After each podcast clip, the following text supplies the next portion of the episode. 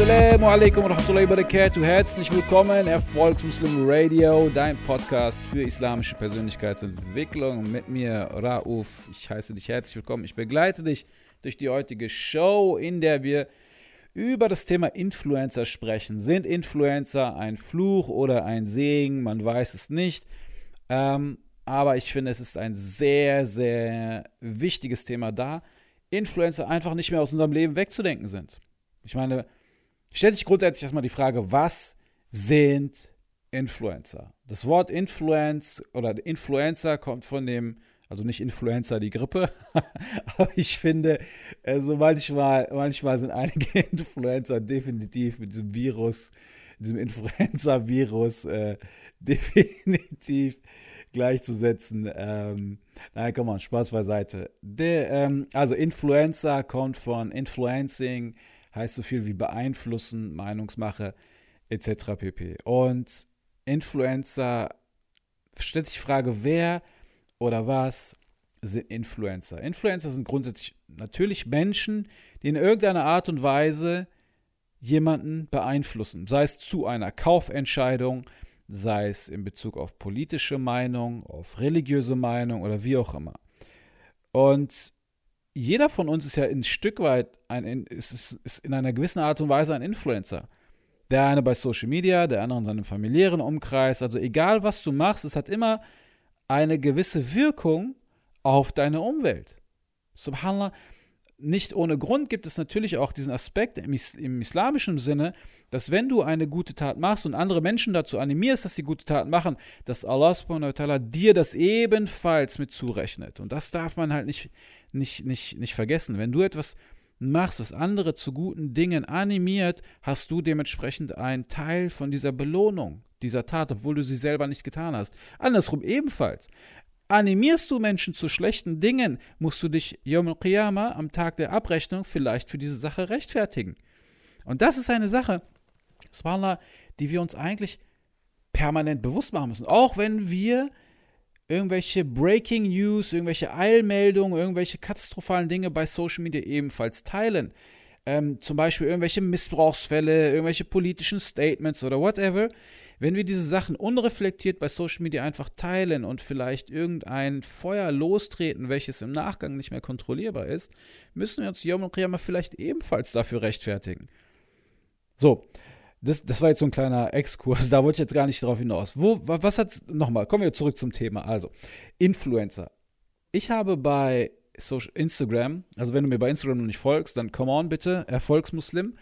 Äh, da habe ich eine, also eine künstliche Figur erschaffen. Ich nannte sie Influencer, also tatsächlich von dem Virus. Und Influencer ist halt ähm, ein, eine Person oder ein sogenannter Influencer, in, in Anführungsstrichen, der ähm, anderen Menschen erzählt, wie, wie krass er doch eigentlich ist. Also dieser Mr. Influencer, das ist derjenige, der immer morgens um 5 Uhr aufsteht und schon äh, drei Bücher gelesen hat und fünf Kilometer gelaufen ist und es noch nicht mal 7 Uhr morgens ist, so ungefähr. Ja, also anderen Menschen quasi immer auferlegen will, wie krass gut er doch eigentlich ist. Warum auch immer er das macht. Vielleicht hat er betriebswirtschaftliche äh, Interessen oder ähm, Selbstgeltungsdrang oder wie auch immer. So, was ist die Konsequenz daraus? Die Konsequenz daraus kann eben sein, dass andere Zuschauer das sehen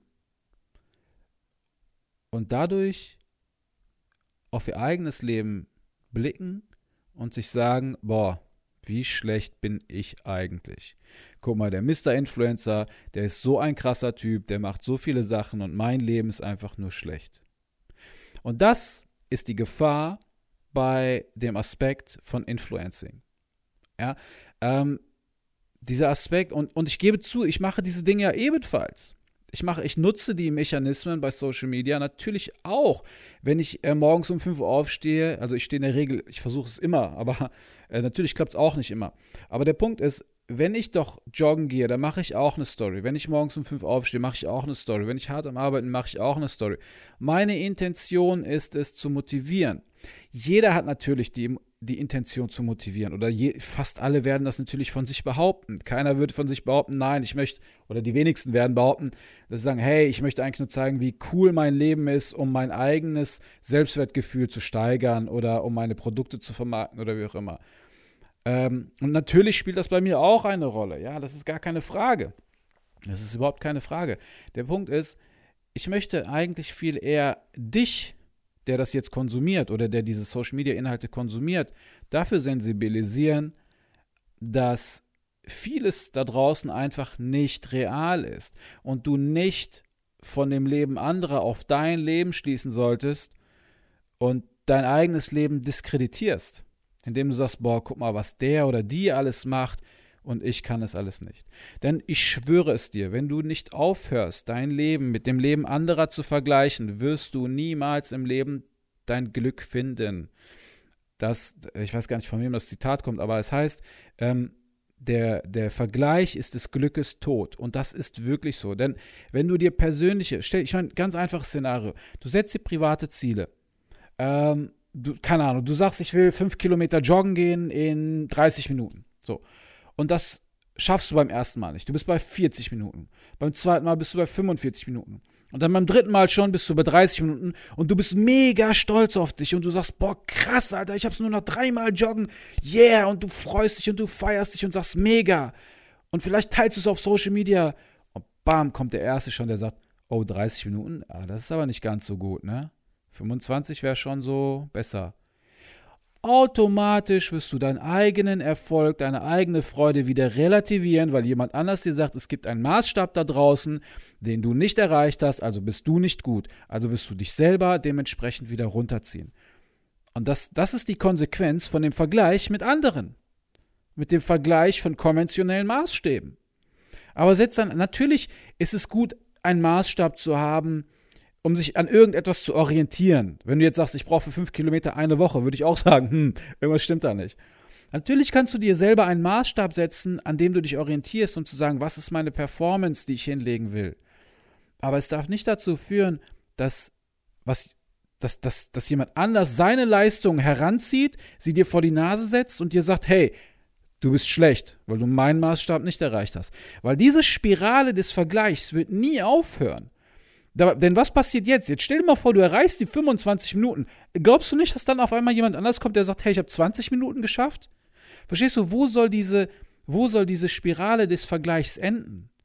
Und diese Spirale des Vergleichs kannst du auf alles übertragen, auf finanzielle Ebene, auf, auf, Klam auf Klamotten, auf religiöse Bezüge, auf alles.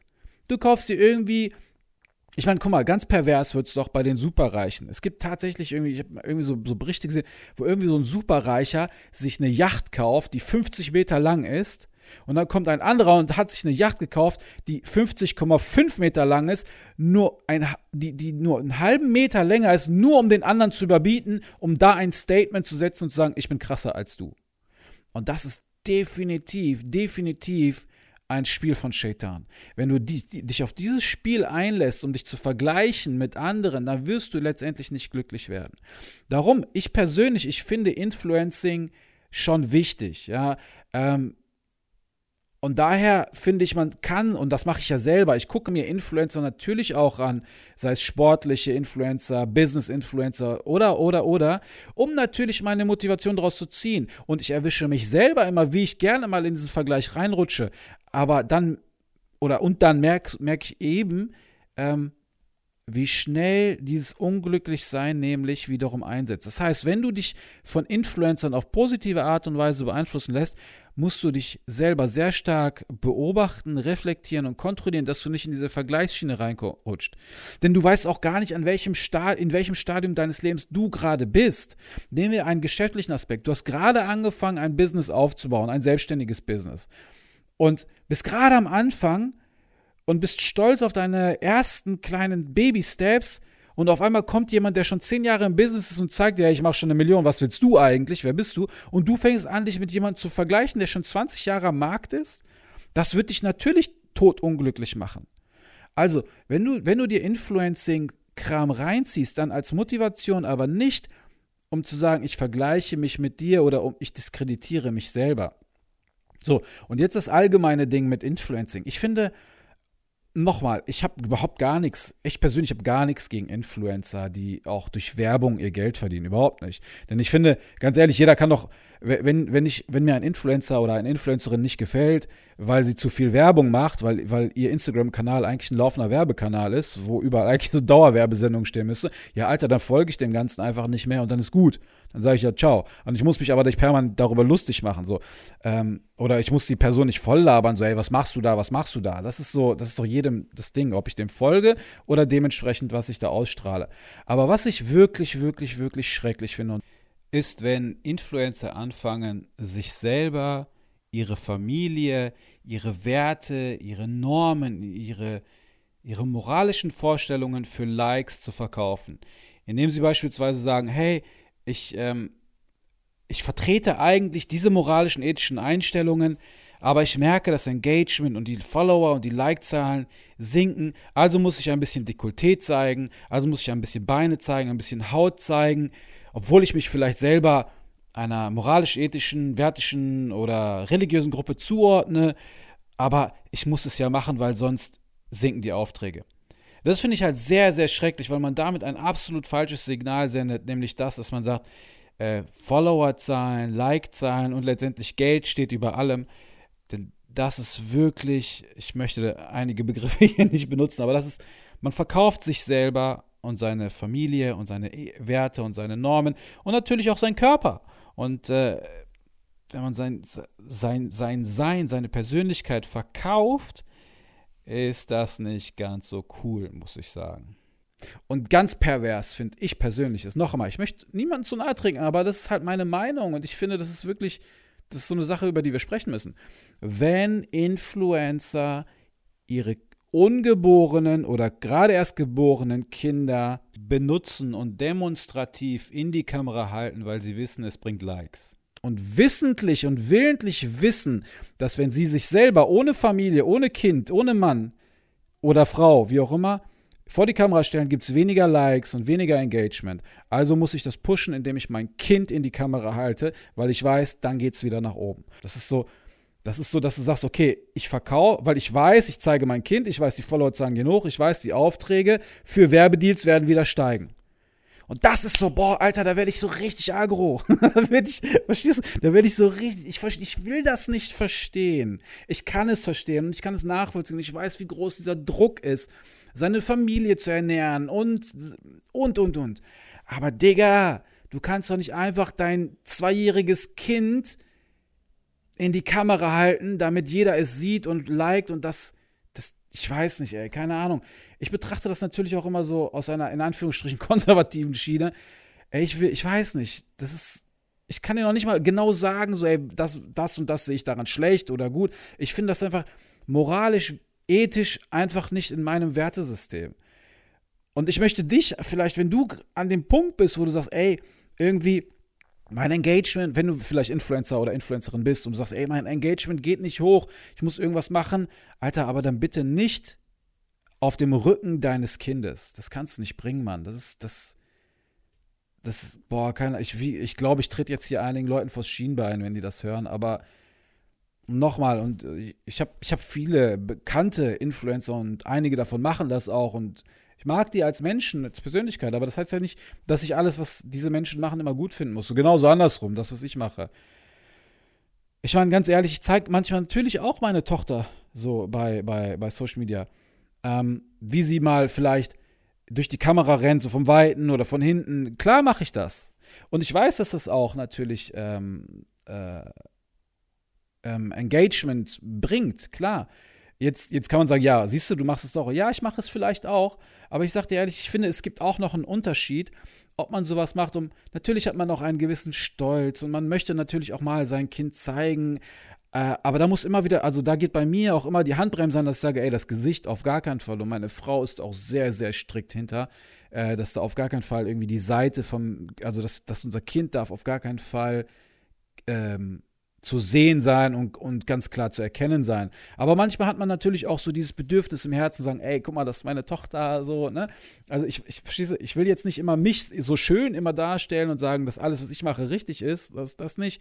Aber dennoch finde ich schon, dass es einen Unterschied gibt zwischen offenkundig krass in die Kamera halten, so wirklich repräsentativ, so nach dem Motto, hier, gib mir die Herzchen, oder einer auf, guck mal, das ist meine Tochter, ich bin doch irgendwie ein bisschen stolzer Papa. Das ist natürlich schon, ähm, finde ich einen Unterschied. Also nochmal, ich bin hier nicht der Gradmesser für Korrektheit oder Richtigkeit oder so. Ähm, aber ich möchte einfach so ein bisschen äh, dich dafür sensibilisieren, ähm, dass alles, dass nicht alles, was du da draußen siehst, real ist. Dass, und glaub mir wirklich, dass sehr viele Influencer da draußen todunglücklich sind obwohl sie für materiell betrachtet alles das haben, was du haben möchtest. Und dazu kommt natürlich noch, dass viele noch nicht einmal das haben, was sie vorgeben zu haben. Ja, Fake it till you make it ist äh, in der Internetwelt auf jeden Fall gang und gäbe. Also nochmal, für dich ganz wichtig, nimm nicht alles für bare Münze, was du siehst.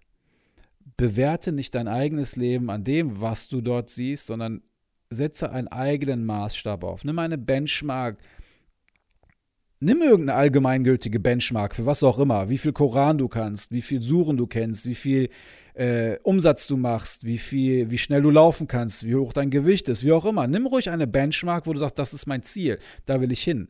Aber nur weil jetzt jemand anders ankommt und sagt, hey, ich habe mehr oder ich bin besser oder ich habe weniger an dem und dem Faktoren, solltest du deine Freude über deinen Erfolg nicht herunterstufen.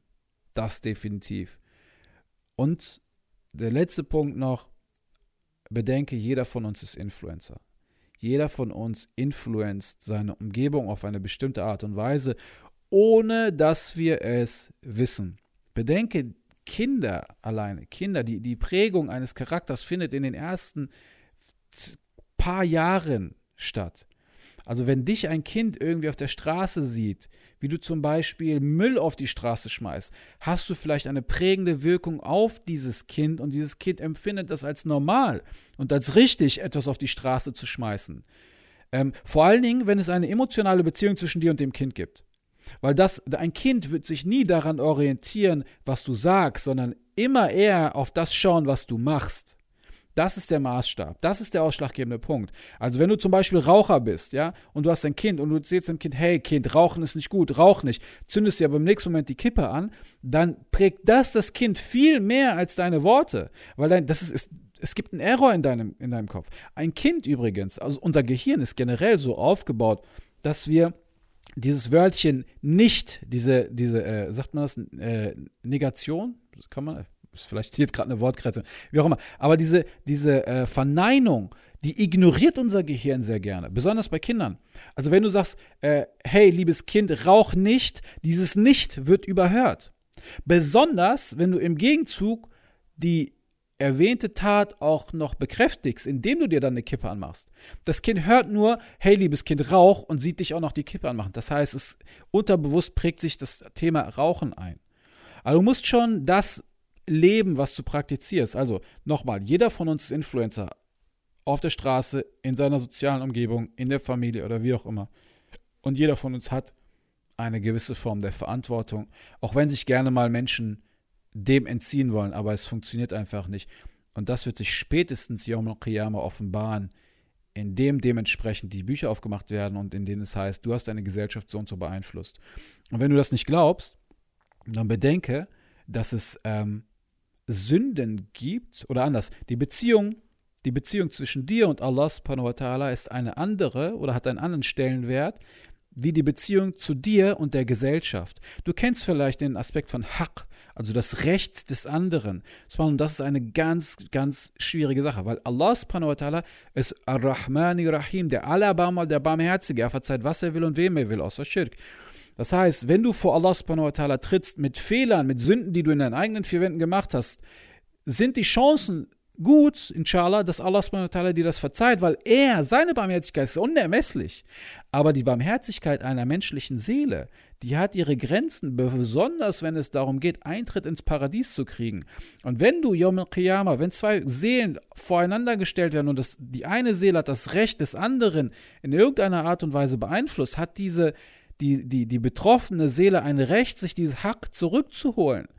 Ja, du, das, ist, das ist ein Aspekt, den, den wir halt ähm, bedenken müssen. Und zum Beispiel, nehmen wir mal, äh, wenn, du, wenn du gewisse Sünden machst, auch wenn du als zum Beispiel Sinner, wenn du Sinner begehst, ja, wenn zwei Menschen Sinner begehen in einem, in einem geschlossenen Raum, wo kein Mensch ist, dann ist das eine Sache zwischen diesen zwei Personen und Allah subhanahu wa ta'ala. Sobald diese Sachen offenkundig und öffentlich in die, in die Welt hinausgetragen werden und auch noch prahlerisch und und und, dann hat es einen Influenz, also einen Einfluss auf die Gesellschaft und steckt die Gesellschaft wie ein Virus an, sodass andere sich an diesem Beispiel orientieren und es ebenfalls so machen.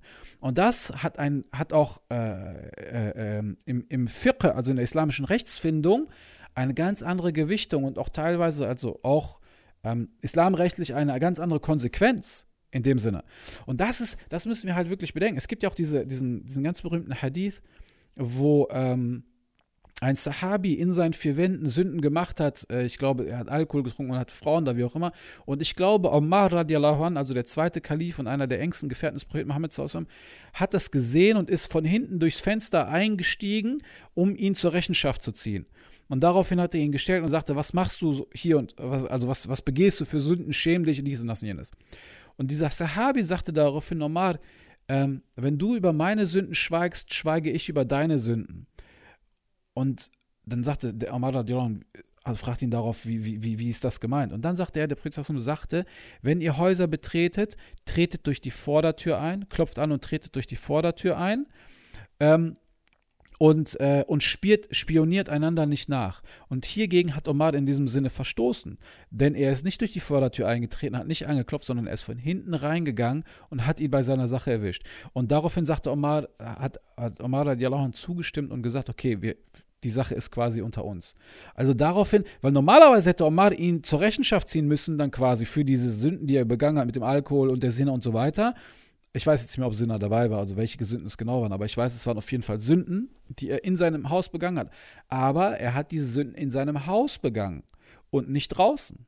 So, und das ist, das ist ein, also hat diese Sache keine juristische, also keine rechtliche Relevanz.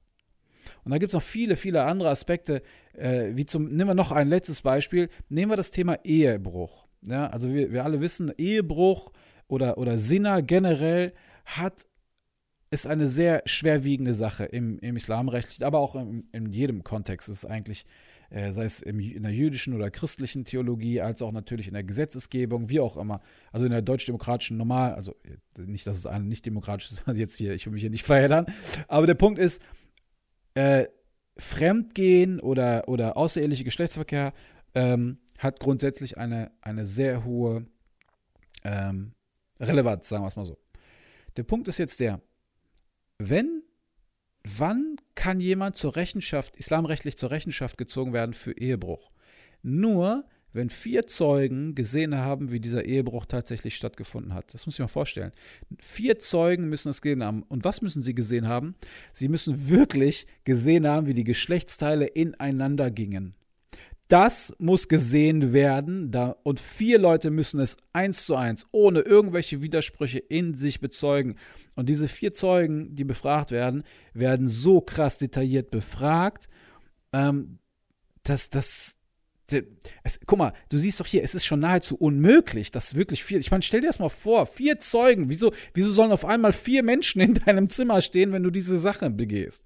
Das heißt, die Außenminister hat ja einen Mechanismus aufgebaut, ähm, der es unglaublich schwierig macht, jemanden zur Rechenschaft in der Öffentlichkeit zu ziehen. Aber warum? Weil diese Sache eben auch so schwerwiegend ist, natürlich. Und du bist jetzt zu Hause und du machst diese Sachen für dich und dann machst du diese Sachen. Und dann ist das halt eine Sache zwischen dir und Allah subhanahu und dieser dritten Person. Aber sobald es nach außen getragen wird, influenzt du eben, eben auch deine Gesellschaft. Und ich finde es halt sehr, sehr schlimm, wenn wir halt auch Kinder influenzen denn sie sind unsere Zukunft. Und wenn wir sie falsch influenzen, auf eine falsche Art und Weise zerstören wir unsere Zukunft.